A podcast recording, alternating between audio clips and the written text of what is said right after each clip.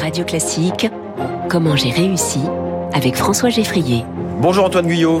Bonjour. Bienvenue sur Radio Classique. Vous êtes le cofondateur de Jimmy. Vous faites de la fission nucléaire euh, chez Jimmy. Pourtant, vous n'êtes pas EDF, ni euh, le CEA, ou Areva, ou Orano. Quel est votre métier exactement dans ce, ce grand domaine du nucléaire? Alors, nous sommes fournisseurs de chaleur industrielle. C'est-à-dire que bah, les industriels ont besoin de chaleur pour leur procéder. C'est quelque chose qu'on sait peut-être assez peu. Euh, quand vous êtes un industriel, vous voulez faire un médicament, vous avez généralement besoin de beaucoup de chaleur pour réaliser le procédé chimique, le procédé actif du médicament. Et donc, quand vous avez besoin de chaleur, vous n'avez pas d'autre choix aujourd'hui que de brûler quelque chose. Pourquoi? Parce que c'est ce qu'il y a de moins cher. Donc, vous brûlez du gaz, de la biomasse, etc. Et ça a deux inconvénients qui sont le coût, d'une part. Quand vous en brûlez beaucoup, ça vous coûte très cher. Et d'autre part, euh, c'est toujours carboné, puisque c'est de la combustion. C'est une réaction physique euh, qui fait que c'est toujours de la combustion. Et donc nous, on arrive et on propose plutôt des générateurs thermiques qu'on installe à côté des sites industriels, qui eux fournissent de la chaleur moins chère et décarbonée et qui, en effet, comme vous le disiez, euh, marchent à partir de fission nucléaire. Donc vous faites des, des Quoi, des petits réacteurs? Exactement, c'est des tout petits réacteurs que l'on place à côté des sites industriels, qui ont deux avantages, c'est qu'ils sont plus chauds que ceux qu'on connaît habituellement dans nos centrales nucléaires, et d'autre part qu'ils sont extrêmement sûrs. Ils sont sûrs de manière intrinsèque. On peut revenir dessus si ça vous intéresse. Alors allez-y tout de suite. Eh Moi ben, ça m'intéresse effectivement. Si on met des centrales nucléaires dans beaucoup de nos usines, ça pose pas mal de questions. Eh ben oui, alors générateur thermique plutôt, parce que le central est au milieu d'un réseau. Nous c'est vraiment on se met à côté d'un site industriel et on n'est que en relation avec lui. Et on parle de sûreté nucléaire quand euh, intrinsèque quand le réacteur est par design, par sa physique, incapable de dépasser une certaine température et donc ne peut pas euh, mettre en danger euh, ses, ses, protections et donc ne peut pas relâcher des radioéléments dans, dans l'environnement. Hum. Mais vous disiez que vos, vos réacteurs étaient plus chauds. Si alors, alors, oui, mais c'est il y a deux choses. C'est est-ce qu'il peut être plus chaud, mmh. c'est première chose, mais surtout est-ce qu'il peut rester toujours à l'équilibre, voire s'éteindre? Et en fait, ce, ce, type de réacteur que nous avons est certes plus chaud, mais très à l'équilibre, et même lorsque vous le bousculez, il s'éteint. D'accord, donc c'est une forme d'auto-sûreté, quoi. Exactement. Vous utilisez, de, de, vous utilisez de l'uranium? Exactement. Ouais.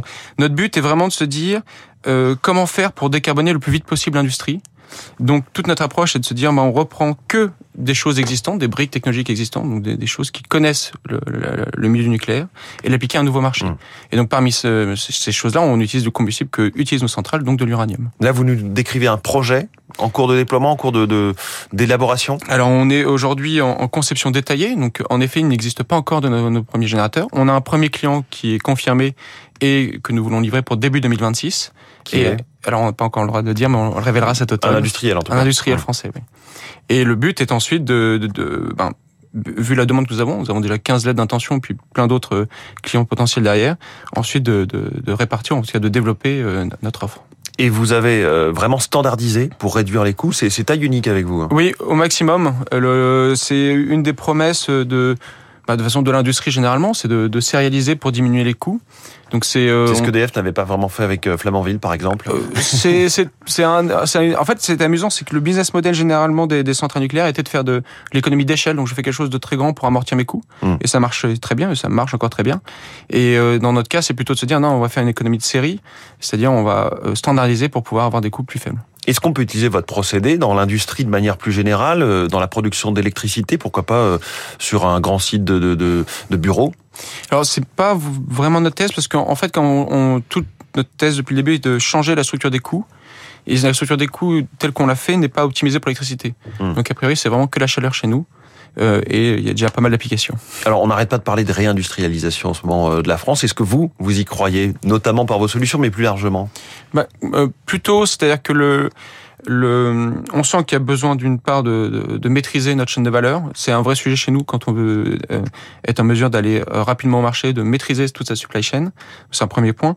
Et je pense que l'ensemble des industriels européens l'ont compris. Et puis deuxièmement, euh, le, les dernières annonces, un peu comme celles qui ont été faites jeudi, c'est-à-dire comment on fait pour protéger l'Europe, pour faire justement une chaîne de valeur européenne. Euh, je pense que c'est une dynamique de fond qui va en effet se réaliser. Là, vous pensez euh, protectionniste, notamment sur les batteries, sur les voitures électriques? C'est plus sur les le, alors il y a l'aspect décarbonation c'est-à-dire mmh. je, je, comment je j'encourage fiscalement et euh, financièrement le, la décarbonation et il y a aussi comment je protège euh, on va dire un modèle européen qui est plus normé, plus exigeant, mmh. avec entre autres une taxe aux frontières qui a été annoncée jeudi dernier. Si je reviens à votre projet en un mot, comment est-ce que EDF se positionne vis-à-vis de vous? Vous êtes un concurrent Vous êtes au contraire euh, complémentaire? Je, nous on dirait qu'on est complémentaires. Eux, je ne sais même pas s'ils savent qu'on existe, mais le. le on le, sait que les projets de petits réacteurs, que ce soit les, les mhm. usages, se multiplient. Euh, complètement. C'est qu'il y a eu en effet euh, à travers France 2030 une annonce, donc un certain nombre de mobilisations qui a, qui a eu lieu derrière. Vous vous bénéficiez de fonds de, de France 2030 bah, On est candidat pour l'instant, donc on est en, en, instruction. Et ce simplement, on a une, une, vraiment une position qui est à part des autres, c'est-à-dire que tout notre but, encore une fois, c'est de réutiliser l'existant pour aller à un nouveau marché, quand d'autres faire rester sur le marché électrique et essayer de mmh. trouver une meilleure technologie extrêmement intéressant. Merci beaucoup, en tout cas, Antoine Guyot, cofondateur de Jimmy, en direct ce matin avec nous dans Comment j'ai réussi. Très bonne journée à vous, très bonne semaine. Merci. 6h42, dans quelques secondes, on, on revient à la Turquie dans leur vue de presse.